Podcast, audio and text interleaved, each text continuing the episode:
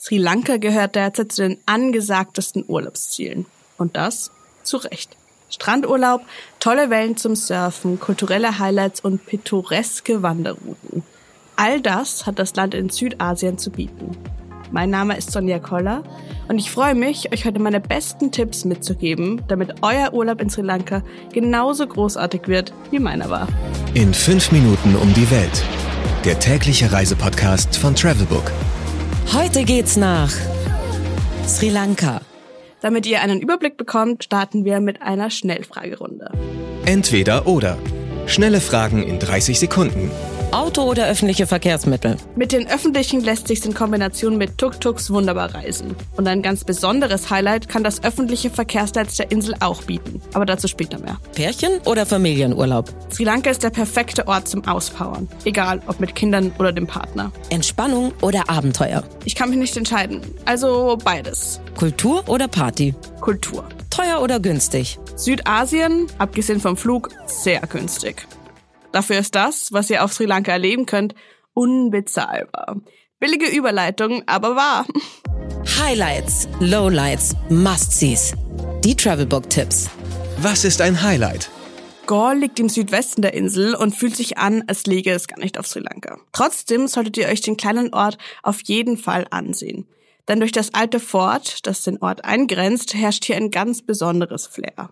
Beim Betreten der Altstadt denkt man sofort an Europa. Denn die Architektur von Gaul und vor allem die Architektur in der Altstadt ist stark von der Kolonialzeit der Niederländer geprägt. Und innerhalb des Forts gibt es süße Boutiquen und tippe Cafés, aber auch ganz normale Bauten wie Schulen. Hin und wieder kommt man auch an einem Tempel oder einer Kirche vorbei.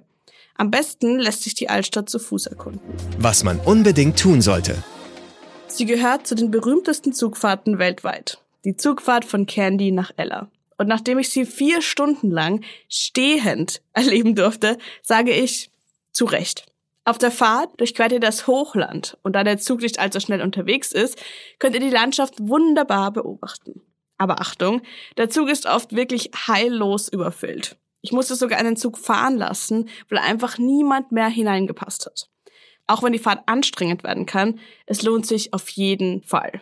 Und wenn ihr mal nach Ella kommt, solltet ihr euch die Zeit nehmen, die Bahnstrecke zu Fuß noch etwas weiter abzugehen. Denn kurz nach dem Backpacker Town liegt eine der beeindruckendsten Zugbrücken der Welt, wie ich finde. Die Nine Arch Bridge. Was ist total überschätzt? In Sri Lanka gibt es mehrere Möglichkeiten, eine Safari zu machen. Da wäre einmal der Yala Nationalpark, in dem es unter anderem Leoparden und Elefanten gibt, oder der Udawalawe Nationalpark im Süden. Ich habe mich für eine Safari im Yala Nationalpark entschieden, weil man in diesem angeblich eine größere Chance hat, tatsächlich Tiere zu sehen. Das habe ich schließlich wirklich, eine Elefantenfamilie mit Baby und ein Krokodil. Und trotzdem war ich enttäuscht. Der Nationalpark war nämlich wirklich voller großer Wagen, in denen jeweils nur wenige Sitze besetzt waren. Wir standen teilweise hinter zehn Autos in der Schlange und konnten überhaupt nicht sehen, was vorne beobachtet wurde. Mit Abenteuer hatte das wenig zu tun leider. Geld, Sicherheit, Anreise. Die wichtigsten Service-Tipps für euch. Welche Gegend sollte man meiden? Sri Lanka kann vieles bieten. Eine sehenswerte Großstadt gehört nicht dazu. Persönlich rate ich euch von einem Besuch der Hauptstadt Colombo eher ab. Zu sehen gibt's da nicht wirklich was. Und wenn ihr doch durch die Stadt müsst, solltet ihr vor allem, wenn ihr eine Frau seid, lange Hosen und unauffällige Kleidung tragen. Sonst wird's unangenehm. Welche Gegend ist ideal für die Unterkunft? Bitte schaut euch unbedingt die Insel an und bleibt nicht nur an einem Ort. Auch wenn ihr keine Lust auf großes Abenteuer habt, könnt ihr in ein paar Tagesausflügen schon viele Highlights mitnehmen. Wer surfen und entspannen will, sollte sich hier Riketier nicht entgehen lassen. Auch Mirissa ist ein hipper Ort im Süden der Insel, an dem es sich gut Passionsfrucht-Mojitos trinken und entspannen lässt. Apropos. Mmh, Weltspeisen.